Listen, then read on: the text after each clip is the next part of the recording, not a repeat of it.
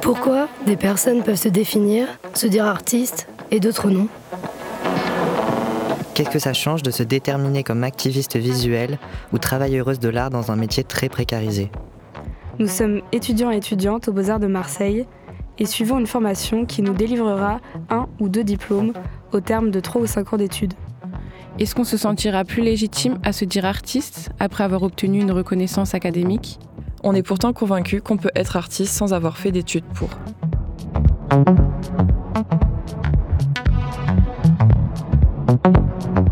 Peinture et vidéo. Installation immersive dans des cabanes. Photo, dessin, texte, peinture. Texte, édition, lecture. Peinture et vidéo. Textile, scénographie. Textile, vidéo, scénographie, musique. vidéo, musique. Design, vidéo, photo. Tout ça, c'est de l'art, des arts. Est-ce que nous sommes artistes? Est-ce que nous le serons à la sortie de l'école? Et est-ce que, ça importe? Est-ce que ça importe? Nous sommes Anna, Blanca, Léna, Bleu, Margot. Loïse. Emma, Swan. on est sur les ondes de Radio Grenouille pour réfléchir à ce que veut dire être artiste autrement. Sans interruption. Sans interruption. Sans interruption. Le podcast qui porte Et laisse s'exprimer nos voix.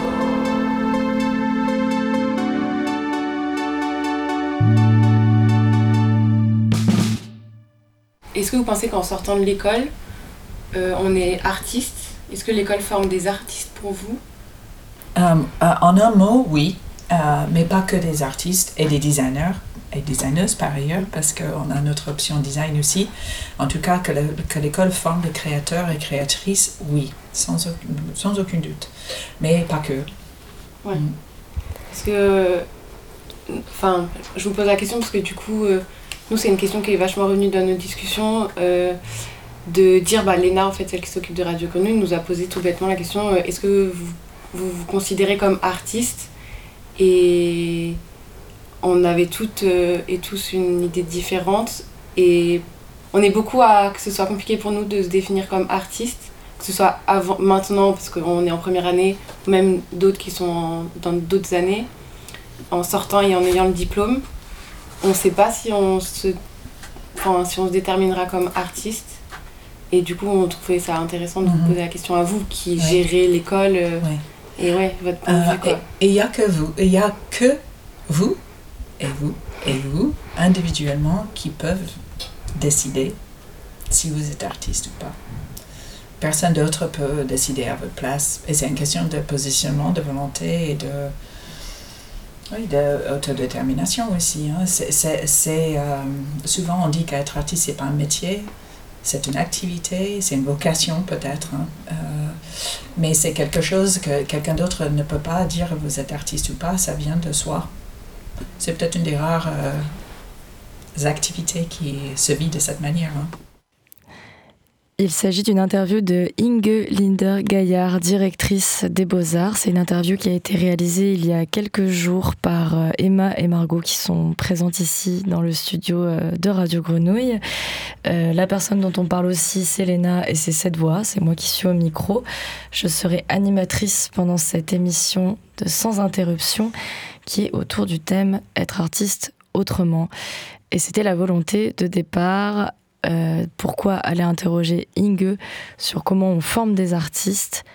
Elle parle d'autodétermination. Ça résonne comment pour vous, ce terme autodétermination autour de se dire artiste?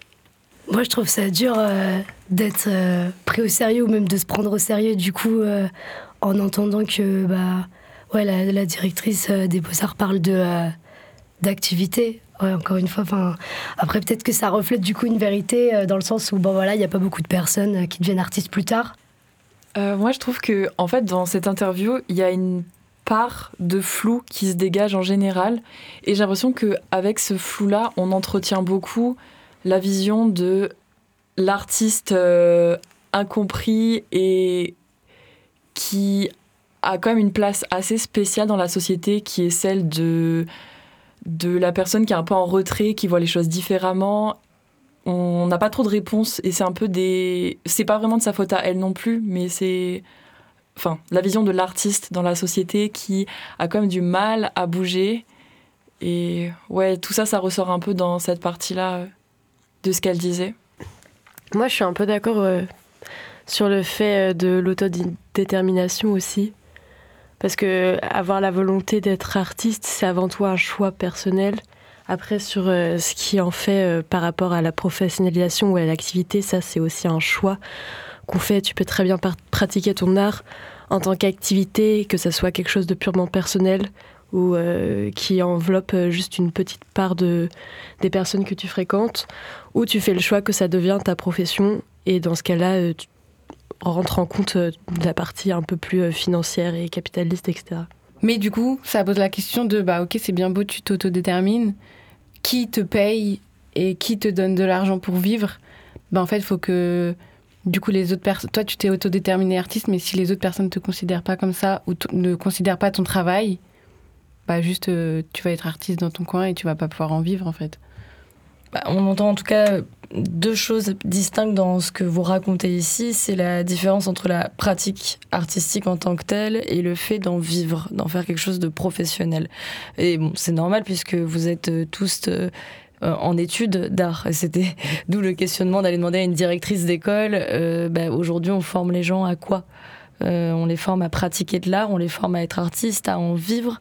Est-ce que vous, vous avez pour espoir euh, ou pour envie ou pour certitude de vivre de ce que vous créez à un moment Moi, ça va presque au-delà de l'espoir, c'est que j'ai l'impression que si je fais pas ça, enfin, je peux rien faire d'autre. C'est un peu fataliste, mais je suis passée par d'autres euh, formations avant et euh, à chaque fois, en fait, je me sentais tellement inutile. J'ai fait du commerce, euh, du droit et j'ai essayé, ça fonctionnait pas. Et en fait, le seul endroit, enfin, le seul espace où je me sens utile à ma manière, c'est vraiment euh, dans l'art et enfin juste en faisant des choses avec mes mains. Je me vois pas faire autre chose et on va faire fonctionner pour que je puisse en vivre. Enfin, j'espère de toutes mes forces, mais le reste ça fonctionnait pas quoi. Donc euh, c'est un peu l'art ou rien.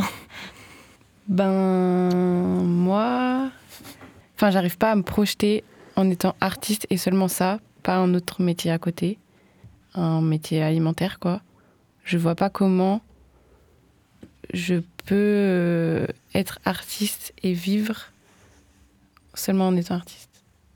Quand je dis vivre, c'est bah, juste euh, gagner des sous. Un peu pessimiste sur euh, Ouais. le potentiel. euh. Mais en tout cas, sur la question de la rémunération et de euh, pouvoir vivre de son art, avant qu'on on se rencontre ici en studio, quand on a préparé l'émission, je vous ai demandé à chacun et chacune des références ou en tout cas des travaux artistiques qui vous ont marqué, qui ont marqué votre pratique. Loïse a proposé comme référence Agnès Varda, un extrait d'interview qui parle notamment de son travail et euh, de son regard qui est très singulier. Mais pour vous, euh, point de courte, est-ce que ça a été euh, je commence une carrière dans le cinéma? Pas du tout. D'abord, je crois pas à la carrière. Je ne suis même pas en train de faire une carrière de cinéaste. La- la- le mot même de carrière, j'aime pas. Non, c'était un film. Et, et Alain René a eu finalement l'extraordinaire talent et la sagesse de se dire c'est un film bizarre, c'est un film lent, il faut le monter comme il a été écrit. Si vous voulez euh, son extraordinaire habileté, il ne l'a pas mise euh, en route, si vous voulez, pour faire un montage brillant d'un film maladroit. Il a au contraire été complètement modeste en essayant de garder au film sa personnalité, quelle qu'elle soit. C'est-à-dire qu'actuellement, nous, femmes cinéastes, et encore plus moi que d'autres femmes plus jeunes, on fait un cinéma avec des images mentales, parce que c'est pas. Si vous voulez, on choisit dans ce qui existe dans le monde selon des schèmes. Et ces schèmes, c'est des images mentales qu'on a et qu'on projette à l'écran. Et ces images, elles nous ont été euh, enseignées par une culture d'hommes. C'est-à-dire qu'on continue à jouer le jeu et le jeu et les images des hommes. Et ça, je crois que c'est très important pour les, pour les femmes cinéastes, si vous voulez, c'est d'essayer de- d'inventer des images et une vision et, et de donner à partager cette vision qui soit vraiment féminine, c'est-à-dire où on s'appuie sur l'énergie profonde de la femme, pas forcément en relation avec l'homme. On entend au grain donc de l'interview que c'est pas très récent. Euh, et Agnès Varda, euh, si on connaît un petit peu sa carrière, on sait qu'elle n'a pas toujours euh, pu vivre de son cinéma, alors qu'à l'heure actuelle, c'est une cinéaste qui est intemporelle en termes de référence. Il y a d'autres choses qu'on peut relever dans cet extrait sur la question du regard, mais aussi sur la place des femmes, puisque quand on parle aussi de gagner de l'argent grâce à son art, selon euh, notre genre, notre condition, on sait que ça ne va pas être la même bataille. Euh, vous, qu'est-ce qui vous fait cet extrait? Bah, Dans ce qu'elle dit, ça relate quand même que, euh, bah, au niveau de, de être femme artiste, est-ce qu'il y a eu des changements qui sont actuels maintenant? Pour que la considération en tant que femme artiste, elle soit différente de celle qu'elle était dans les années 70 et de celle qui est aujourd'hui maintenant quoi. Bah, j'ai l'impression quand même que, en tout cas, dans les collections permanentes, ça n'a pas énormément évolué et il y a des espèces de cache-misère temporaires, de type des expositions temporaires euh, titrées artistes femmes. et euh, qu'est-ce qui les relie? Est-ce qu'il y aurait des expos de gens privilégiés où ce seraient ces œuvres-là mises côte à côte, côte à côte parce qu'il y aurait une raison autre que l'essence féminine supposée ou euh, je sais pas en fait. Moi, ce truc-là, ça me questionne. Et quand elle parle de ne pas vouloir dire carrière aussi, ça me questionne, Agnès Verda. Euh, qu'est-ce que ça veut dire, ne pas vouloir faire carrière? Ouais, c'est ce truc-là aussi de rapport au métier et de rapport à l'art qui me semble être quand même toujours sacralisé. Moi, je, je, commence un peu à me re-questionner parce que, en fait, je me disais, euh, si euh, on ne peut pas s'auto-déterminer artiste, ça veut dire qu'on est obligé de passer par une formation qui sont quand même payantes au final, même si euh, les beaux-arts, on les dit publics. Et euh, avec en plus différences de prix en fonction bah, de France, Europe ou autres continents. Et euh, je trouve que ça briserait cette liberté de créer au final parce qu'il il y a quand même plein d'artistes qui sont jamais passés par des études, qui viennent de plein de milieux sociaux différents ça deviendrait un monde élitiste de forcément passer par une formation mais est-ce que ça n'est pas déjà élitiste et au final on se trouve juste des tokens à mettre dans des expos qui sortent du cadre pour dire le marché de l'art est inclusif et au, final c'est pas eux qui sont de la thune. Euh, qu'est-ce que c'est token pour euh, les auditeuristes qui nous écoutent? Euh, Token, utilisation dans une institution d'une personne minorisée, que ce soit au niveau, je sais pas, de la couleur de peau, de, du genre ou autre. Euh, pour, euh, ouais, pour dire on est inclusif, mais au final, euh, c'est toujours les mêmes qui sont aux instances de pouvoir, et c'est au final très blanc et très masculin. Mais surtout, moi, ça me fait penser que, enfin, moi personnellement, dans mon travail en tout cas, enfin, c'est l'extrait qu'on a, qu'on a écouté avant m'a fait penser à ça, c'est que moi, dans, mon, dans ma pratique, j'ai pas du tout envie bah, d'être définie par mon genre. je pense qu'évidemment, je suis pas la seule. Euh, j'ai pas du tout envie que ça soit central comme sujet. Et même en fait dans les dans ce que je traite comme euh, comme sujet dans mon travail en fait euh, ça n'a rien à voir avec la condition féminine en général ou la mienne. En tout cas pas de manière directe. Et j'ai aussi envie de pouvoir me sentir libre dans ça dans le sens que c'est pas parce que je suis une femme que du coup je dois traiter de sujets féministes ou parler de tout ce qu'on vit en tant que femme. Enfin j'ai pas envie de sentir ça comme si je devais le faire, quoi. Et de me sentir tout aussi, libre que les hommes de traiter de tous les sujets que j'ai envie de traiter, en fait. Euh, qui me touchent euh, d'une manière ou d'une autre, pour des raisons ou d'une autre, de, fin, pour des raisons personnelles ou moins personnelles, des fois, ça dépend. En ce qui concerne la question politique et du regard euh, dans l'art et dans ce qu'on peut créer, il y a Flore Vasseur que Anna nous a recommandé. On écoute un petit extrait. Et donc, je, dis à Mohamed, s'il te plaît, explique-moi, je me sens très mal à l'aise, et pourtant je veux faire ce film. Quelle, est, quelle doit être ma position quoi Et il me dit, écoute, ce que tu peux faire, c'est déjà, alors c'est un challenge pour moi qui suis tellement émotive, c'est ne montre jamais rien. Donc tu t'apitoies pas, tu, si tu es dans, tu vois, dans un camp, euh, tu, tu, tu montres pas par ton regard, par ta gestuelle que tu peux être triste, atterré, choqué, tu peux, il me dit surtout tu te gardes de toute pitié, tu te la gardes. Montre-leur qu'ils sont forts montre-leur que tu les admires, montre-leur que, que c'est eux qui savent. Est-ce que tu peux remettre dans le contexte pourquoi c'est cet extrait-là de Flore Vasseur? Euh, Et ouais. qui est Flore Vasseur d'ailleurs Oui. au passage aussi? Bah, Flore Vasseur, c'est une écrivaine euh, réalisatrice euh, qui a fait euh, des études euh, en économie, qui a fait l'école HEC, qui était un peu partie pour avoir un, parcours très travailler dans le business. Je crois qu'elle est partie à New York. Enfin bref, elle a eu un parcours. en fait, elle était vouée à devenir à travailler dans une grande boîte, être riche et tout ce qui va avec. Et en fait, un jour, elle s'est réveillée, elle s'est dit, mais là, je suis totalement à côté de la plaque. Et en fait, ça l'a empêché de, ça l'a empêché de vivre. Elle est pa- partie voir en fait euh, comment ça se passait ailleurs.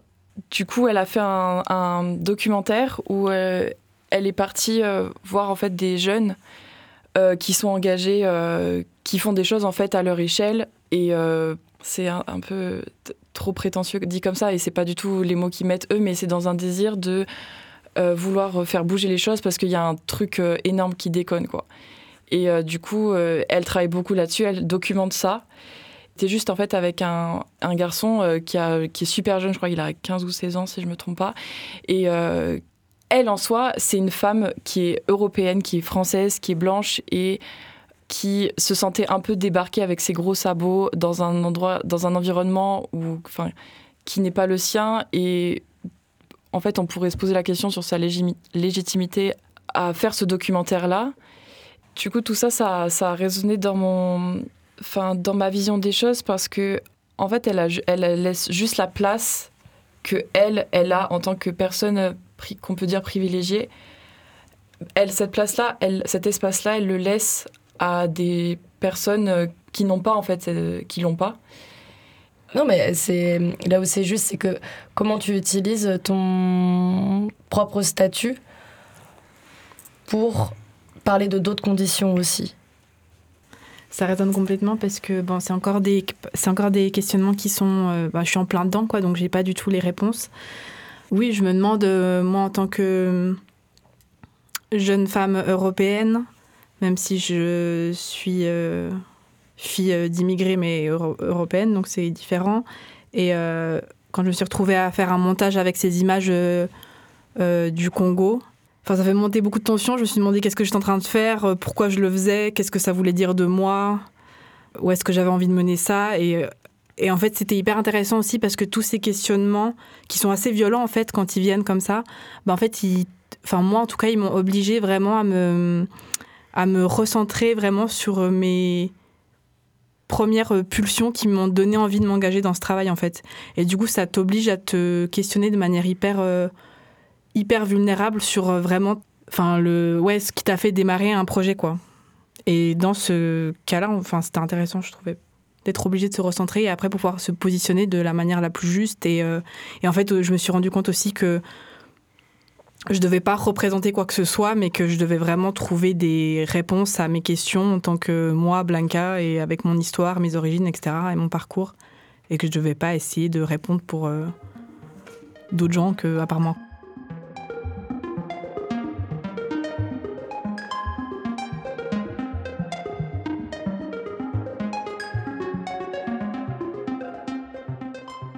La contestation la plus anticapitaliste est de prendre soin d'un ou d'une et de prendre soin de vous, d'endosser la pratique historiquement féminisée et par là même invisible de nourrir, élever, soigner, de prendre au sérieux la vulnérabilité et la fragilité et la précarité des uns et des unes et des autres, et de les soutenir, de les honorer, de les empouvoirer, de se protéger les uns les unes les autres, de décréter et de pratiquer la communauté, une affinité radicale, une socialité interdépendante, une politique du soin. Car une fois que nous serons tous malades et cloués au lit, à partager nos histoires de thérapie et de réconfort, à créer des groupes de soutien, à témoigner de nos histoires de trauma, à prioriser le soin et l'amour de nos corps malades, douloureux, coûteux, sensibles et fantastiques, et qu'il n'y aura plus personne pour aller au travail, alors peut-être, finalement, le capitalisme en arrivera-t-il brusquement à sa si nécessaire, trop tardive et putain de glorieuse fin. Un texte de Johanna Edva, traduit par Chloé Perronnet, Sick Woman Theory.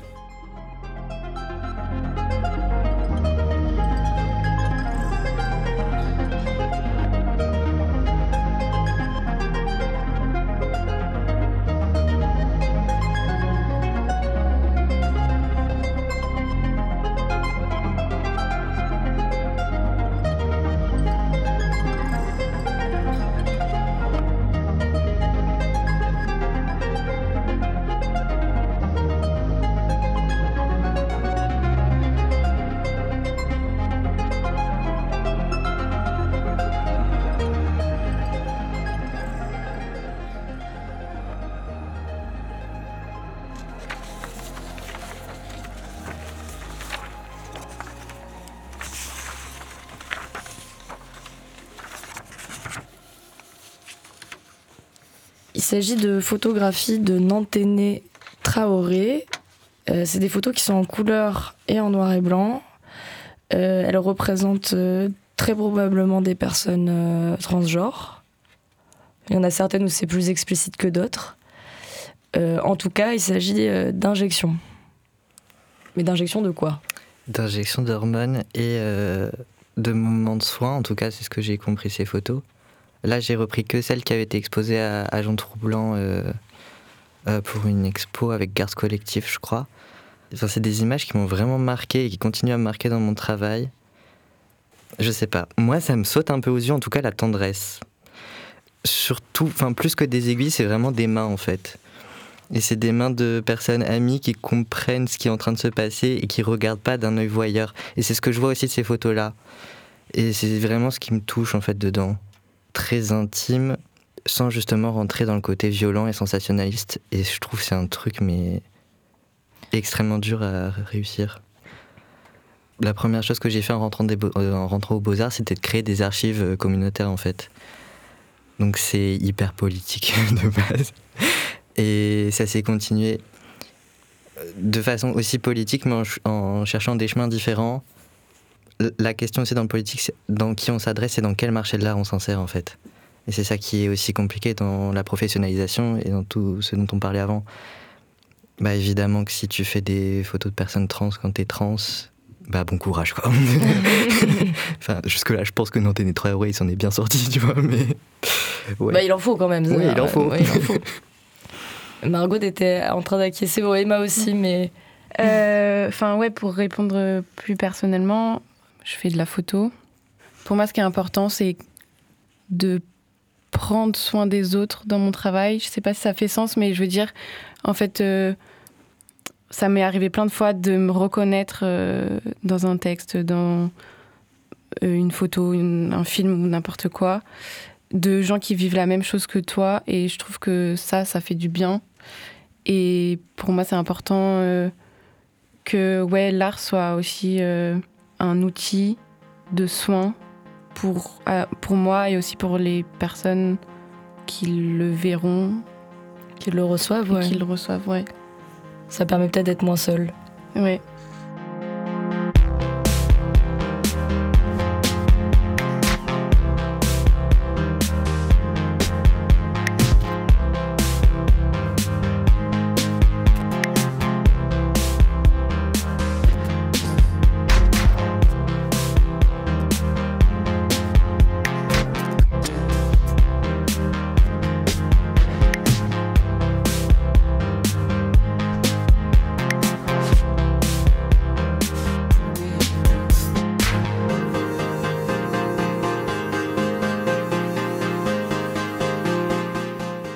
Interruption, le podcast des étudiantes et étudiants des Beaux-Arts de Marseille.